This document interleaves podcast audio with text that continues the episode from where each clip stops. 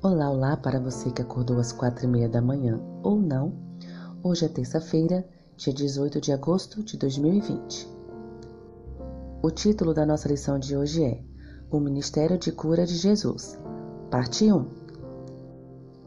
O método de evangelismo do Senhor ultrapassa discursos memorizados e apresentações enlatadas. Ele é tão rico e dinâmico quanto a própria vida. Todos os dias convivemos com pessoas que têm necessidades físicas, mentais, emocionais e espirituais. Cristo anseia satisfazer essas carências por meio de nós, ao demonstrarmos preocupação pela solidão, tristeza e sofrimento das pessoas, bem como por suas alegrias, esperanças e sonhos. Jesus ministrava as necessidades perceptíveis das pessoas, para que pudesse, por fim, atender às suas necessidades mais profundas.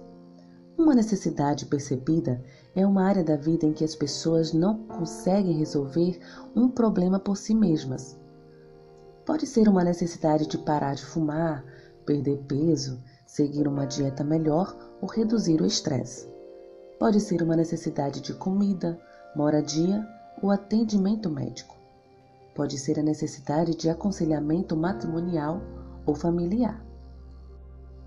Contudo, a maior carência do ser humano é a de um relacionamento pessoal com Deus e a percepção de que sua vida tem uma importância eterna. A reconciliação com o Criador neste mundo destruído é a nossa necessidade suprema.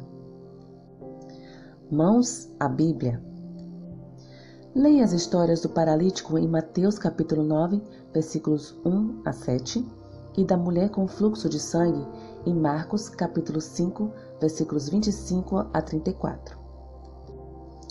E responda: Quem disse o temos nessas duas histórias de que Jesus associou a cura física ao atendimento da necessidade suprema de reconciliação com Deus? O ministério de cura de Cristo incluía muito mais que a cura física e emocional. Ele ansiava que as pessoas voltassem a experimentar a plenitude que havia sido destruída pelo pecado. Para Cristo, a cura física sem a cura espiritual era incompleta.